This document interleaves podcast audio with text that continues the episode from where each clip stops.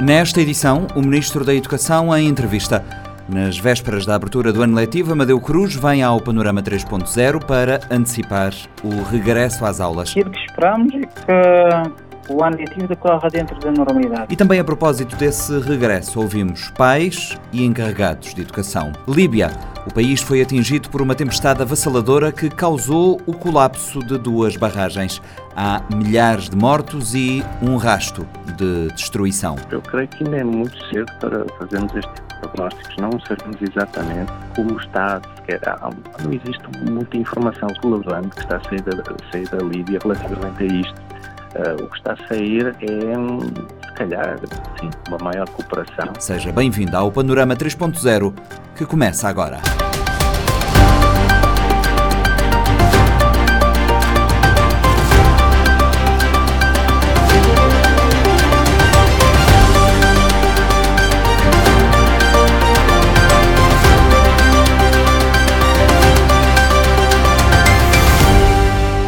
Cerca de 130 mil alunos são esperados na próxima segunda-feira, acompanhados por 6.500 professores do básico ao secundário.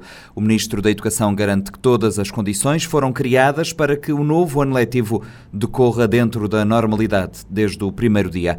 Em entrevista ao Panorama 3.0, Amadeu Cruz faz um balanço bastante positivo sobre o trabalho desenvolvido até ao momento e destaca a redução do abandono escolar e o aumento do rendimento como alguns dos ganhos mais importantes. A entrevista é de Lourdes Fortes. Em primeiro lugar, obrigado pela oportunidade. De facto, terminamos o ano letivo 2022-2023 num clima de tranquilidade, de diálogo com a sociedade, de diálogo com os sindicatos com os professores, com os pais encarregados de educação. Os resultados apontam para taxas de aprovação acima de 80%. Estamos numa fase da consolidação dos dados estatísticos, pelo que brevemente voltaremos a esta questão, mas salientamos que o ano, de facto, começou dentro da normalidade, com a participação dos pais, com a presença dos professores nas escolas, com as centenas a funcionar dentro da normalidade, o sistema de transporte escolar, as medidas de inclusão educativa, mas também com a reforma uh, curricular em andamento, com a implementação do novo sistema de avaliação das aprendizagens, um, um processo contínuo de formação de professores, ou seja, uh, terminamos o ano letivo num clima de tranquilidade e de serenidade. E isso deve-se, em grande medida, ao uh, diálogo que temos mantido com os sindicatos, deve-se igualmente ao engajamento de, dos professores, dos pais encarregados de educação e dos próprios alunos. Fiz agora é continuar a consolidar, por um lado, as reformas em curso, mas a consolidar os processos, processos relativos à transição digital dentro do sistema educativo, de reforma uh, educativa e da produção dos uh, materiais didáticos, designadamente dos uh, manuais escolares, mas também da manutenção e reabilitação das infraestruturas educativas e, sobretudo, de engajamento e de motivação dos nossos professores, porque sem professores não há sistema de ensino, sendo certo que o foco principal do Ministério da Educação terá que ser os alunos, mas sem professores não há sistema educativo, pelo que enaltecemos eh, e valorizamos a participação dos eh, professores eh, neste processo de ensino-aprendizagem. Senhor Ministro, a questão das eh, reformas introduzidas nos últimos anos letivos é um processo que tem estado também em consolidação. Quais são os dados é que tem relativamente a estas reformas, o impacto até na, na avaliação final dos alunos ou, ou mesmo nas taxas de aprovação? Fizemos já a reforma, do ensino, a reforma curricular do ensino básico. A reforma curricular do ensino básico visou, em primeiro lugar, o alargamento da escolaridade obrigatória até o oitavo ano de escolaridade, é, uma nova configuração da rede escolar, que funciona é, sob o formato de agrupamentos, é, igualmente a reforma a reintrodução de línguas estrangeiras a partir do quinto ano de escolaridade, é, pluridocência também a partir do quinto ano de escolaridade, mas uh, com foco igualmente no, no reforço de, do ensino das línguas, da língua portuguesa em primeiro lugar, mas também do inglês e do francês, a introdução das tecnologias a partir de, do quinto ano de escolaridade, o reforço do ensino da história e geografia da Cabo Verde, história da, da identidade nacional Ou seja, estamos a, consolidar este processo de reforma do ensino, do ensino básico. Tendo sido concluída a reforma curricular, entramos numa fase de avaliação da própria reforma para ver se há necessidade ou não de algum ajustamento. Aquilo que podemos dizer em termos genéricos é que a reforma permitiu, pelo menos, a redução da, da taxa de abandono escolar. Como sabe, nós uh, implementamos o sistema de isenção de propinas até o 12 ano de escolaridade, mas com, com, particular incidência do primeiro ao, ao oitavo ano de escolaridade. Uh, melhoramos o sistema de transporte escolar, melhoramos igualmente o sistema de alimentação escolar nas cantinas escolares. Isto teve como efeito a redução da, da taxa de, de abandono escolar. E, por outro lado, temos estado com taxas de aproveitamento dentro da, da tendência normal, alguma estabilização, mas o objetivo fundamental é criar as condições para que houvesse a reforma também no ensino secundário. Vamos entrar no terceiro ano de reforma curricular do ensino secundário. Introduzimos a nova matriz curricular a partir do nono ano. Como sabem, o nono ano passou a ser um ano de consolidação das aprendizagens do ensino básico e a preparação para as escolas da vida. Então, os alunos têm que fazer no nono ano de escolaridade e a partir do décimo ano da escolaridade, os alunos já escolhem as, áreas, as áreas da especialização científica em alinhamento com uh, aquilo que se passa em países mais próximos da realidade cabo-verdiana. O objetivo fundamental desta reforma do ensino secundário é o, eh, o alinhamento do perfil de saída do 12 ano com o perfil uh, de saída de, de habilitações equiparadas nos países mais avançados, designadamente da OCDE. Aliás, a nossa ambição é que haja uh, um alinhamento e uma convergência progressiva com os padrões de qualidade de, de, dos países mais avançados da OCDE, pelo que estaremos a trabalhar de, neste sentido. A reforma curricular em termos de, dos conhecimentos nucleares incide essencialmente sobre o ensino, o reforço do ensino da matemática, hum, das tecnologias de informação e comunicação, portanto a transição digital, uh, o ensino das ciências e o ensino das línguas. Ou seja, estamos a criar as condições para que as novas gerações tenham proficiência em termos linguísticos, particularmente do inglês, mas também em termos de competências tecnológicas e digitais para interagir com, com o mundo. Uh, digamos que em termos de avaliação do impacto da reforma do ensino, no ensino secundário, só será possível daqui a dois anos, quando terminarmos a reforma curricular, e nessa altura, sim, poderemos verificar se os alunos têm mais competências, designadamente no domínio das línguas, da matemática, das tecnologias, uh, das ciências, para podermos comparar com os outros países e ver se de facto estamos a alcançar os, ah, os uh, objetivos pretendidos. Para já, aquilo que nós podemos dizer é que os resultados tal qual acontece no ensino básico, apontam para um aumento do número de alunos da, no ensino secundário, uma redução da taxa de, de abandono, uh, uma estabilização das taxas de aprovação, ou seja, estamos neste domínio a conseguir uh, os resultados uh, pretendidos. Mas, como eu disse, é possível termos resultados mais exaustivos daqui a dois anos, quando terminarmos a, implementação da reforma curricular. Por outro lado, estamos a fazer a reforma do sistema de avaliação das aprendizagens e também estamos a implementar um novo sistema de formação de, de, professores eh, para termos esses dois pilares de qualidade do ensino a contribuir para aquilo que nós entendemos que deve ser a consolidação global do sistema educativo cabo-verdiano. Sr. Ministro, não posso deixar de lhe perguntar sobre a questão da avaliação dos alunos. É um tema que os professores têm colocado tónica, alertando que coloca em causa a qualidade do ensino.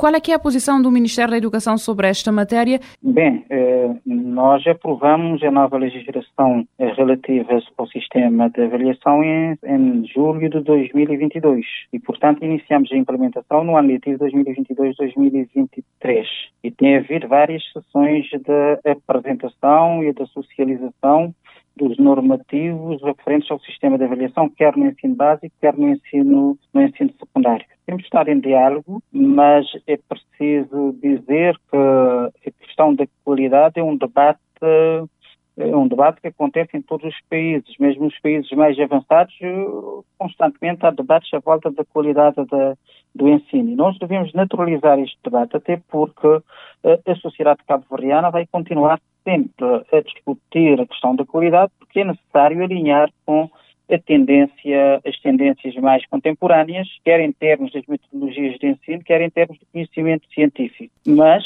eh, a nossa posição é de que uh, há abertura suficiente para continuarmos uh, o diálogo com os professores, com os sindicatos, com a sociedade civil de uma forma geral, sendo certo que a qualidade é um processo e nós, ao introduzirmos as reformas, partimos do princípio, logicamente, de que havia necessidade de melhorar a qualidade do sistema de ensino. Não, não teríamos iniciado as reformas se estivéssemos satisfeitos com a qualidade da, do ensino e não estando satisfeitos, estamos todos nós eh, mobilizados para continuarmos a, a, a, criar condições para melhoria continuada da qualidade do ensino. Nós, nós nunca vamos conseguir a qualidade eh, perfeita do ensino, assim como isto eh, não acontece em nenhum outro, nenhum outro país. Os, os países mais avançados estão constantemente a, a discutir, a analisar a qualidade, a, a fazer ajustamentos. Os países tipo Finlândia, Reino Unido, Portugal, todos fazem um debate e nós temos que naturalizar isso, desdramatizar e dizer que o Ministério da Educação tem que continuar a criar as condições para que haja, de facto, alinhamento com os países mais avançados. E, e neste sentido, se nós quisermos, de facto, equiparar a nossa qualidade do sistema de ensino aos países mais avançados, temos que promover as reformas, temos que concretizar as reformas curriculares em andamento, mas também melhorar as infraestruturas educativas, modernizar as infraestruturas, degradamente ter os laboratórios eh, mais modernos para o, o ensino experimental, quer no domínio das ciências, das tecnologias, das línguas, da própria matemática, para podermos, de facto, do lado das infraestruturas, acompanhar a tendência, a tendência mundial. Em termos de, de, dos conteúdos científicos, eh, nós procuramos, estamos a procurar de facto, a convergência com os países mais avançados. Os manuais escolares estão sendo elaborados. Temos os manuais do primeiro ao oitavo ano de escolaridade, que têm muito a ver com a nossa realidade concreta. E temos agora, vamos ter a partir do próximo ano, o início de introdução dos manuais de ensino secundário, que já tem uma ligação mais ao conhecimento universal e estaremos a propor desta convergência também em termos de de materiais didáticos, em termos de, de, acesso às tecnologias, em termos de digitalização da própria, do próprio sistema educativo. Ou seja, nós estamos cientes de que é necessário melhorar a qualidade, estamos cientes de que este é um debate que deve envolver todos, envolver a academia, envolver os professores, os sindicatos, os pais encarregados de educação, a sociedade civil de uma forma geral e o próprio Ministério da Educação. E, portanto, estaremos abertos para aprofundar, sendo certo que nós, ao promovermos as reformas, partimos do princípio que era necessário, de facto, melhorar a qualidade do sistema educativo. As aulas começam já no próximo dia 18, já disse que estão a ser preparados, uh, os manuais estão a ser preparados. Há algum manual, a previsão de atraso na chegada no mercado de algum destes manuais para este ano letivo? Bom, os manuais do primeiro ao oitavo ano da escolaridade já estão no mercado. Eh, já estão e eu penso que os pais já podem começar a comprar os, eh, os, eh, os manuais do primeiro ao oitavo ano de escolaridade nas diversas papelarias. É a falta de estoque numa papelaria, só ir a outra papelaria mais próxima, seguramente os pais encontrarão os, os manuais do primeiro ao oitavo ano de escolaridade. Relativamente ao manual, aos manuais do nono ano, uh, já estão elaborados, estão numa fase final da validação. Nós contamos que até finais de setembro os manuais estarão disponíveis em suporte papel para distribuição e venda, mas estarão disponíveis em formato digital um pouco antes, provavelmente antes do início da, das aulas. Ou seja, estamos a concluir este processo da elaboração dos manuais do nono ano de escolaridade para podermos, pela primeira vez, ter manuais no, no ensino secundário e assim sucessivamente até o 12 ano. Esperamos consolidar este processo até 2026, anualmente indo, indo, indo introduzindo eh, manuais escolares sucessivamente, agora o nono ano, depois o décimo, o décimo, décimo primeiro e décimo segundo ano. Eh, estão reunidas todas as condições para o início das aulas eh, sem, sem sobressaltos. Quando digo isto, uh, além dos materiais, referimos também a questão da colocação dos novos professores e tudo aquilo que é necessário a nível da comunidade educativa para que se comece ou se iniciem as aulas dentro daquilo que é considerado normal. Bom, vamos, vamos dizer que, em termos da colocação dos professores, eh, foi um processo de transferência de professores está concluído. Pode haver uma outra afinação, mas o processo em si está concluído. Há, naturalmente, professores que reclamam. Nós eh, registramos cerca de 670 pedidos de transferências, só conseguimos transferir 200 220, cerca de 220 professores. As transferências dependem essencialmente das vagas e, portanto, é natural que haja uma outra observação menos, eh, menos abonatória, mas nós eh, podemos garantir de que há um esforço no sentido de termos maior transparência, colocar as listas à disposição da, da, população, dos professores interessados, dos sindicatos, para que haja um maior escrutínio pois o escrutínio só nos pode ajudar a melhorar uh, os processos. Uh, entramos na fase da colocação dos novos professores. A, colocação dos no... a contratação dos novos professores tem que ver com as necessidades decorrentes, em primeiro lugar, da aposentação de, de professores, em segundo lugar, da, do aumento de turmas que ocorrem em algumas ilhas, dignamente no Sal, mesmo aqui na praia, e, uh, e em terceiro lugar, da, da própria reforma curricular, as novas disciplinas introduzidas, a partir do décimo ano. Ou seja, em termos de gestão dos recursos humanos, do lado dos professores, estamos a caminhar para a estabilização. Teremos ainda necessidade de preencher as vagas temporárias que ocorrem devido a, a pedidos de licença sem vencimento uh, que decorrem igualmente de baixas médicas e outras situações similares, pelo que uh, durante o mês de setembro e ao longo do ano letivo teremos que ir estabilizando, porque ocorrem sempre situações de baixas médicas ao longo do ano letivo, temos que uh, colmatar. Isto em relação aos professores. Em relação ao pessoal operacional, de apoio operacional, lançamos o concurso, o concurso está em andamento, Uh, esperamos poder contratar brevemente o pessoal de apoio profissional com base nos resultados do concurso. Penso que os resultados serão publicados em finais de outubro e até lá vamos uh, uh, contratar pontualmente o pessoal operacional para garantir o funcionamento das cantinas escolares, a limpeza das escolas e outras situações da mesma natureza. E, e matéria nível... sim? Pode continuar em matéria de recursos humanos. Em matéria de ação social hum, escolar, hum, temos já reunidas as condições para o funcionamento das cantinas logo a partir do primeiro ano, do primeiro dia de aulas, no dia 18. As cantinas, os, os géneros eh, alimentícios já estarão no circuito de distribuição, estarão a chegar às escolas brevemente e uh, as cozinhas estão preparadas em termos logísticos, ou seja, teremos as cantinas uh, a funcionar. Estamos também em articulação com as câmaras municipais para garantir o transporte escolar a partir do dia 18 também. Um, estamos a mobilizar para, nos casos em que haja necessidade, distribuir kits escolares aos eh, alunos mais provenientes de famílias mais carenciadas. Também, portanto, do lado da ação social, estamos eh, a trabalhar e a consolidar estes processos. Do lado das infraestruturas, nós desencadeamos o processo de reabilitação e manutenção das escolas, mobilizamos os recursos, temos uma janela muito curta para realizar as obras de reabilitação e manutenção das escolas.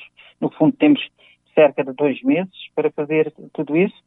Na generalidade, vamos ter as escolas em condições. Provavelmente, uma ou outra escola ainda estará a receber obras de reabilitação no início de, de, das aulas, mas nada que coloque em causa o funcionamento de, das aulas propriamente ditas. Portanto, em termos das infraestruturas, também estamos a avançar Hum, temos aqui na cidade da Praia uma situação que hum, vai merecer a nossa especial atenção. Falo da, da situação do Liceu da Várzea. Redistribuímos os alunos eh, para as escolas da Terra Branca, os alunos do, do 7 e 8 ano de escolaridade e do, de, do 9 ao 12 ano estarão num bloco do, na Escola Técnica da Praia. Nós temos que acompanhar para conter as situações de alguma perturbação, mas estamos cientes de que devemos eh, dar uma atenção, eh, atenção especial. Falámos a bocado dos, dos materiais didáticos, eh, os manuais do primeiro ao décimo segundo, do primeiro ao oitavo ano já estarão no, na, nos circuitos de distribuição. Manual, os manuais do nono ano estarão no mercado brevemente. Uh, estaremos a introduzir novos programas do, no 11 ano, programas experimentais, portanto estarão a ser socializados uh, logo no início da preparação metodológica e ao longo do ano, porque são programas uh, experimentais. Antes de, de, avançar, queria perguntar uh, para que não percamos a deixa, e em relação aos agrupamentos escolares, há algum agrupamento que está a ser encerrado? Há indicações que algumas escolas estão a ser encerradas por falta de alunos? Bem, nós em relação ao, aos agrupamentos vão funcionar na, da mesma forma como estiveram a funcionar no ano letivo 2022-2023. Portanto, não há mudança na, na rede escolar. Sendo certo, próximo, ao longo do próximo ano letivo, estaremos a, a trabalhar na reestruturação da rede escolar, visando a racionalização de, dos agrupamentos e a melhoria da eficácia da gestão, eh, quer pedagógica, quer dos demais recursos. Eh, relativamente ao encerramento de, de algumas escolas, sim, em algumas situações, eh, vamos ter eh, algumas escolas, pouquíssimas, que vão ter que encerrar porque não há alunos suficientes.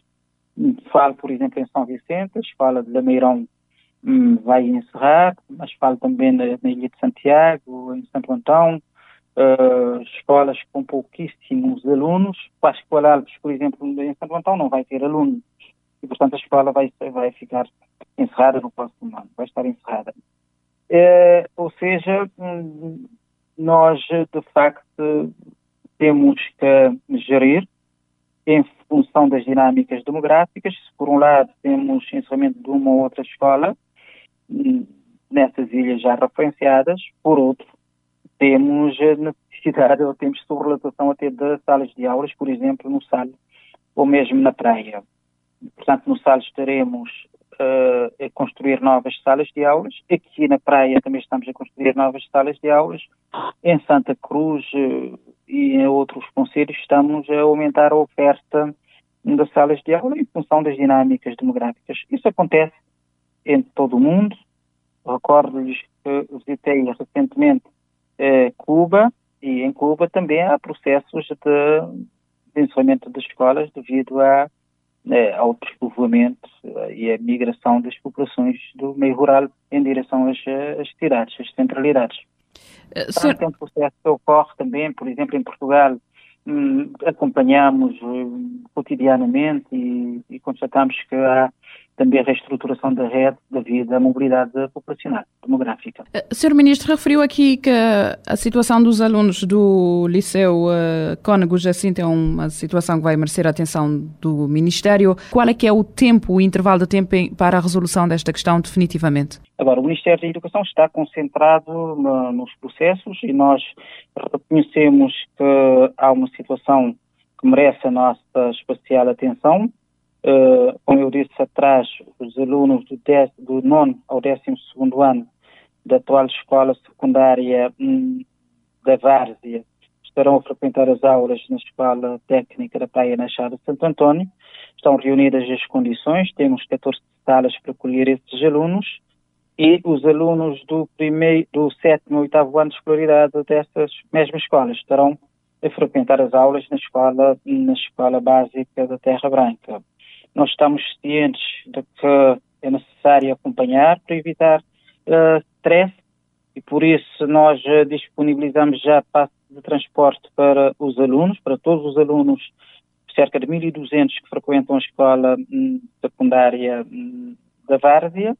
esperando que uh, até finais de dezembro o novo liceu esteja concluído, seguindo o cronograma previamente estabelecido, estando concluído o novo liceu, os alunos do, do, do nono ao décimo segundo ano passarão a frequentar as aulas no novo liceu da, da Várzea. Nós já tivemos oportunidade já de conversar com os pais encarregados de educação, fizemos uma reunião altamente participada com Hum, digamos, mais de duas centenas de pais encarregados de, de educação, tivemos oportunidade de esclarecer as dúvidas.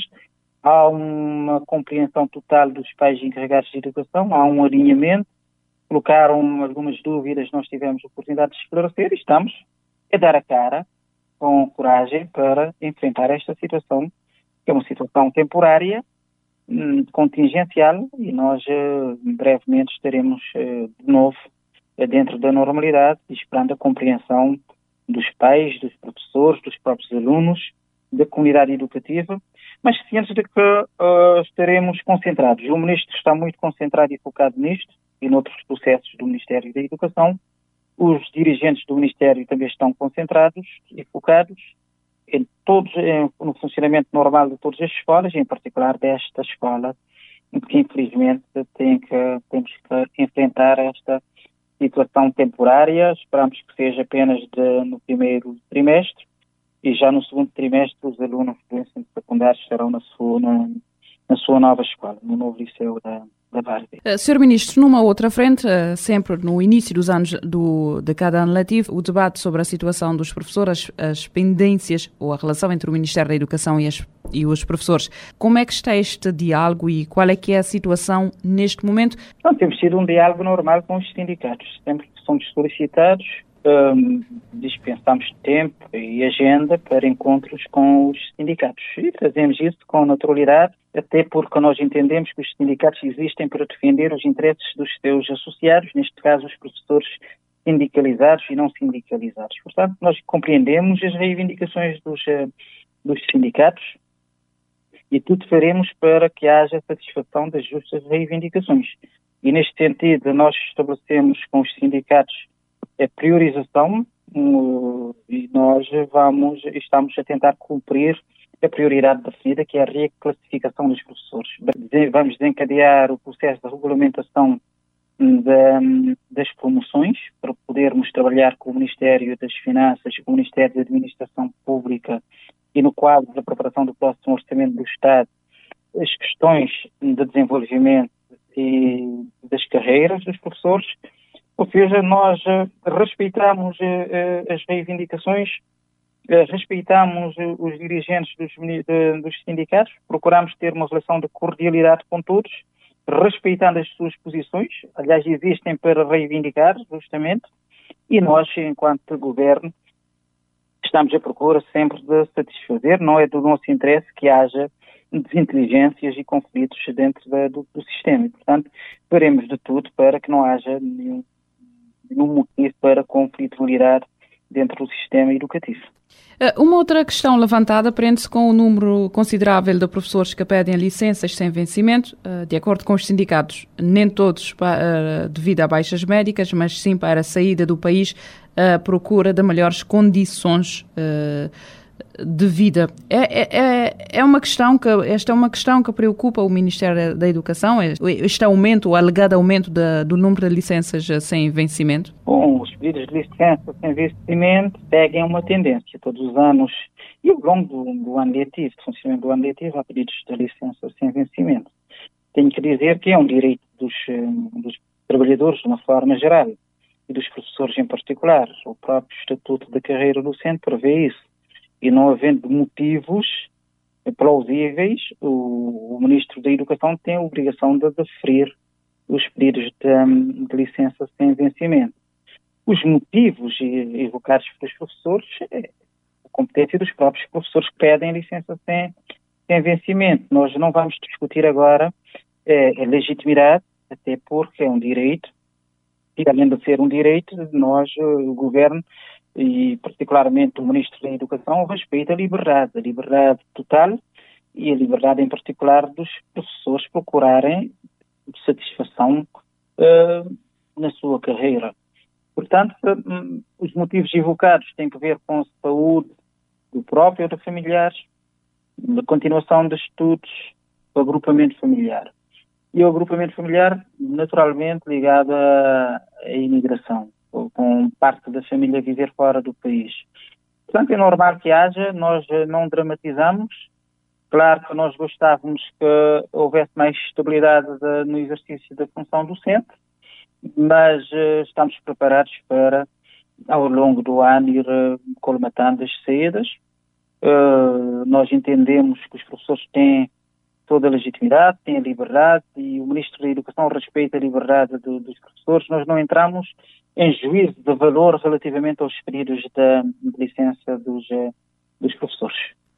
Senhor Ministro, recentemente os professores foram confrontados com a falta da cobertura do INPS. Uh, o que é que realmente aconteceu e se o problema já está totalmente resolvido? Primeiro é para dizer que o problema está totalmente uh, resolvido. E, na minha opinião, enquanto ministro enquanto cidadão, eu acho até que o problema não nem sequer deveria ter existido. Porque o Ministério da Educação faz a retenção de, das contribuições dos professores, uh, faz a transferência desse, das contribuições dos professores para o INPS através do Ministério das Finanças, naturalmente, e estando os professores a efetuar os descontos normais, estando o Ministério a transferir uh, os valores para o INPS, nada justifica, uh, por motivos técnicos, estejamos a cancelar prestações sociais devidas aos contribuintes, neste caso aos professores, outro, pode haver outros funcionários, pode haver outros trabalhadores, mas nada justifica a suspensão das prestações sociais, independentemente das falhas que possam ter existido. E as falhas aqui dizem respeito essencialmente à implementação de uma nova plataforma hum, tecnológica, Hum, provavelmente não terá havido devido alinhamento entre os serviços do INPS e os serviços de recursos humanos, gestão dos recursos humanos do Ministério, e, um, mas a situação já está devidamente ultrapassada. Sr. Ministro, para terminar esta conversa que já vai longa, eh, que perspectivas eh, para este, este ano letivo? Aquilo que esperamos é que o ano letivo decorra dentro da normalidade. Em primeiro lugar, desejamos que haja uma participação massiva dos pais eh, na preparação do ano letivo. Vamos realizar a Jornada Nacional de Limpeza das Escolas no dia 16, no último sábado antes do início das aulas, e esperamos o envolvimento dos pais. Assim como esperamos o envolvimento dos pais nas reuniões iniciais que as escolas vão realizar ao longo de setembro e, uh, e outubro. E desejamos que os pais façam o acompanhamento dos seus uh, alunos, dos seus filhos.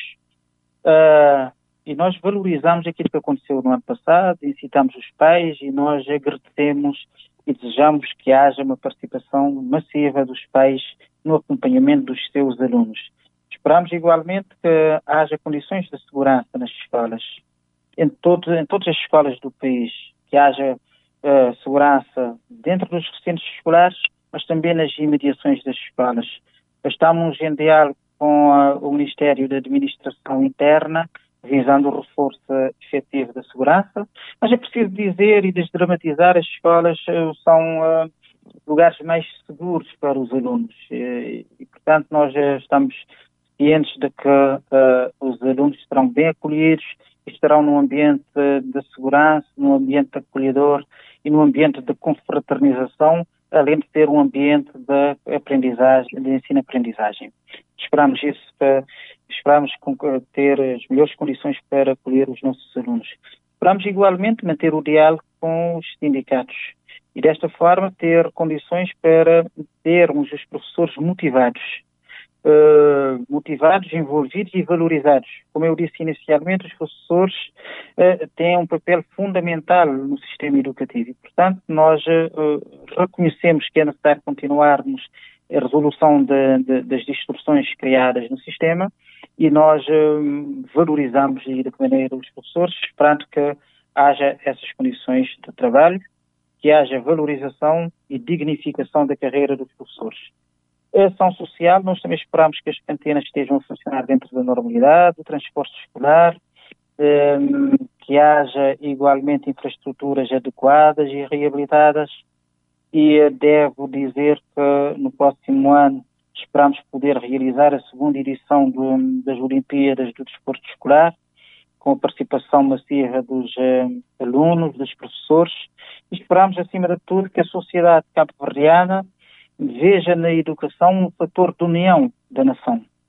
Que todos, independentemente das nossas convicções, das nossas posições divergentes e naturais, porque somos um país democrático, mas que a educação seja o fator, de facto, que une o país e que todos nós estejamos unidos à volta destas questões para que as novas gerações possam ter uma educação de qualidade, possam interagir com o mundo e que a educação seja a alavanca da superação social, do combate à pobreza e à exclusão e da geração da riqueza e da promoção da produtividade e da competitividade económica, social, eh, científica do nosso país para, para que possamos avançar.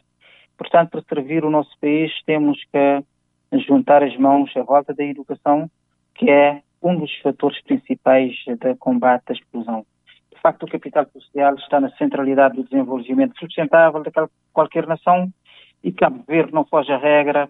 Vamos juntos continuar a desenvolver o sistema educativo, acatando as boas sugestões, absorvendo as críticas todas, mas avançando. O país precisa avançar e juntos vamos continuar a desenvolver o sistema educativo com resiliência e confiança para termos uma educação de qualidade. A poucos dias do início das aulas, pais e encarregados de educação estão expectantes em relação ao novo ano letivo.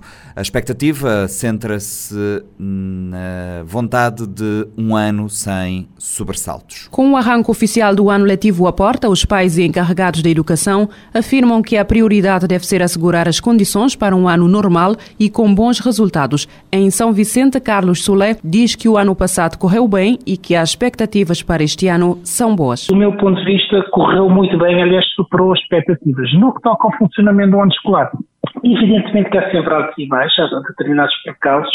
Os pais continuam a queixar que o material escolar está um bocadinho elevado e que o fardamento também está um bocadinho elevado, mas em resumo eu posso dizer que o ano correu bem. Este ano, como já conheço muitas coisas, já tenho alguma experiência, há uma certa expectativa em termos de poder melhorar as coisas uma vez que a associação já foi criada, já poderemos ouvir o que é que os pais têm como dificuldade e iremos agir nesse sentido. Nós queremos envolver os pais ainda mais na educação dos seus filhos, nós queremos criar uma proximidade dos pais para com a escola e para com os professores e nós queremos que o nosso contributo enquanto associação seja uma diferença relativamente ao passado. Por isso a nossa expectativa é maior e nós não temos dúvidas que pelo menos alguns dos objetivos que nós traçamos teremos que os alcançar. Porque se nós queremos ter uma sociedade melhor, temos que dar o nosso contributo nesse sentido. Quanto ao sistema de avaliação, muito criticado pelos professores, o responsável afirma que a percepção é que o sistema está redundante. No que toca aos meus filhos, a experiência que eu tenho, eles ainda estão na fase primária, a, a, avaliação não foi muito intensiva, mas o que eu pude apurar dos outros pais é que efetivamente é como diz, o, o sistema de avaliação está muito, muito, muito uh, redundante, digamos assim. Há muitos exames, há muitas avaliações a ser feitas e pode, em certa medida, criar algum estado de complexidade aos alunos, um estado de stress, de depressão, e tem acontecido. Portanto, eu não conheço ainda a fundo este ponto, mas eu acredito, e sim, comparativamente a alguns anos anteriores, que a avaliação tem sido muito exaustiva, talvez até alguma redundância em determinadas matérias. Na mesma linha, Albertino Delgado, antigo presidente da Associação de Pais da Escola 13 de Janeiro na Praia, diz ser necessário ter em conta as críticas dos professores. Os professores principalmente estão a criticar, é, têm razão de ser, porque, como eu estava a dizer, muitas vezes é, por exemplo, tem matérias exato para cumprir, não é? E muitas vezes não cumprem por causa do tempo, ou então estão a cumprir de uma forma acelerada, não é? E as novas avaliações requerem também maior esforço de, de, por parte dos professores. Eu acredito que é, que é muito por causa disso. O tempo entre a avaliação, não é? O tempo que eles têm para fazer a avaliação e também para dar as matérias, entre outras coisas. É muito exigente. É por isso que é necessário ver se, primeiro, antes de fazer essa reforma, é preciso ter em conta os professores, né? Falar com os professores, ver bem como implementá-las. Isso não, isso não vai prejudicar o sistema normal de ensino. Uma outra preocupação, segundo Albertino Delgado, prenda-se com as constantes reformas em períodos de tempo relativamente curtos. E a nível geral, houve algumas mudanças.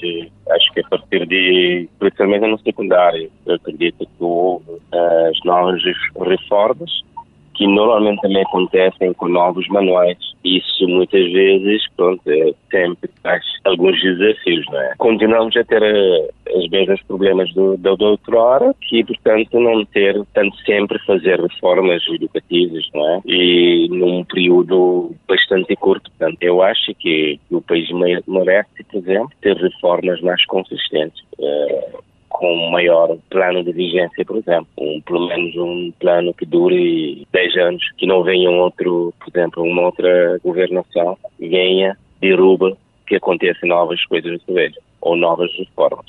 Assim não vai ter estabilidade e também vai ser inimiga da qualidade da educação que temos. Lenísia Medina, representante dos pais em Ribeira das Patas, no Conselho do Porto Novo em Santo Antão, pede a maior participação dos pais na vida escolar dos filhos. Estou que gente vê, nós como pais encarregados de educação e professores tem que ter mais um engajamento entre si não tem que ver uma parceria, deixa-me dizer assim, que é para não poder ajudar os meninos. Que os pais encarregados de educação, a frequentar as escolas, a acompanhar esses meninos, professores estão de poder. E pais também estão de poder. Então, minha perspectiva é que pais encarregados de educação e professores juntar que se não for assim, meninos não bem conseguir avançar. A compra dos materiais escolares é uma preocupação acrescida de pais que apontam para dificuldades em garantir o mínimo necessário para o início das aulas. Dinora Santos, da Ribeira das Patas, fala em esforço financeiro grande, sobretudo nas famílias numerosas. É próprio complicado, na preparamento para a escola, ficou complicado, sem trabalho, hora que eu sei, para ir de trabalho, grinha assim, te dá chuva, mas se serve chuva, e vou ficar de esperar a Deus, que chuva vou de ensinar, vou ficar de esperar para, para ir dentro do trabalho, condições de complicado, material está caro. Vai te sacrificar muito, que é por essa, se está para o menino na escola, às vezes tem bastante, que às vezes te, até por, eh, se os filhos te acaba até por desistir de escola por causa de condições. E depois, eu vou mandar o menino para a escola, vou ter que ver, tem aquele sacrifício que tem por cá foi, vou ter, e cópia, às vezes cópia também, vou também imaginar, todo dia vou mandar um menino 10 escudos, bom dele, estou a até por acabar por os na rua, porque é bom nem que ele 10 escudos, que é dele que ele comprar aquele,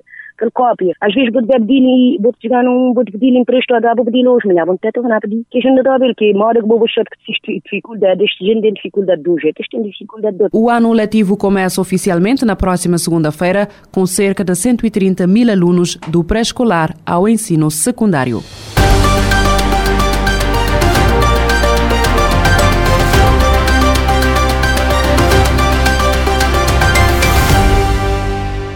A Líbia foi afetada por grandes inundações que causaram milhares de mortos e desaparecidos, em particular eh, na cidade de Derna.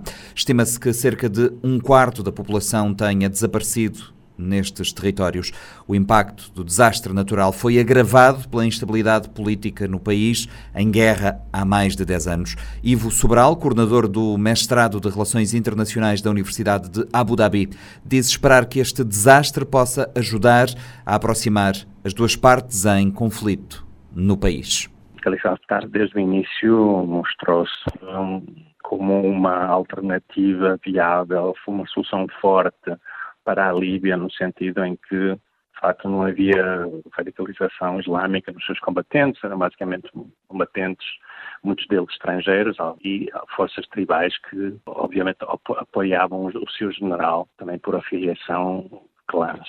O que se passou desde que, basicamente há 3, 4 anos, que a posição de Khalifa Haftar perdeu muito dos seus, seus apoios internacionais, que eram bastante relevantes, e teve que, de facto, sobreviver com o que existia. Ou seja, neste caso, é óbvio que na Líbia tiveram que fazer compromissos e ir buscar outras forças que o pudessem apoiar. Ele era nomeadamente ajudado pelo Egito, penso eu, e outros países que neste momento estão a tentar prestar então a tal ajuda internacional muito necessária aos habitantes em Derma. Exatamente, existem muitos países, os próprios Emirados Árabes Unidos, eu estou neste momento, muitos países do Golfo, que aproveitam esta situação para mostrar ainda mais o seu contínuo apoio ao governo de Khalifa Haftar e tentar estabilizar a Líbia. Muitos destes países eh, estão indiretamente também a tentar ajudar o próprio Egito, porque o Egito é o player que seria mais afetado por uma futura instável Líbia. O equilíbrio geopolítico interno e externo do Egito já tem tantos,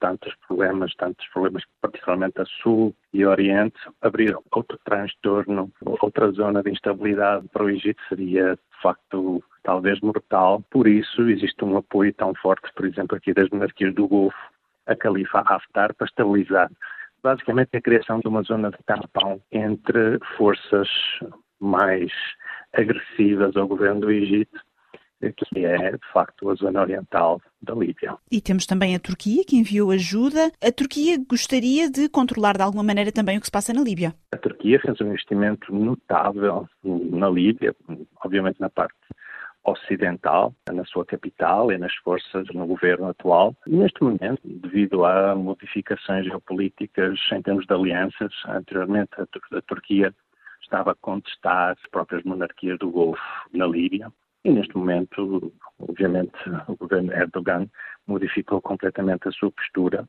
fazendo um appeasement e um, digamos, reatando as relações com o Golfo eh, em geral. E isso refletiu-se um pouco na política que aconteceu em termos de decisões uh, na Líbia, mas a Turquia continua interessada em controlar, digamos, está sempre a ser um jogador importante no xadrez geopolítico da Líbia. Eh, para a Turquia eh, controlar um pouco do que está acontecendo na Líbia significa meter em segurança uma série de acordos marítimos para a exploração de reservas de gás e petróleo que estão no Mediterrâneo. E, eh, historicamente, para o próprio governo Erdogan, que se um pouco intitula o próximo imperador otomano, controlar a Líbia, historicamente, é muito significativa. Era, era a Turquia, o Império Otomano, que controlava a Líbia no passado.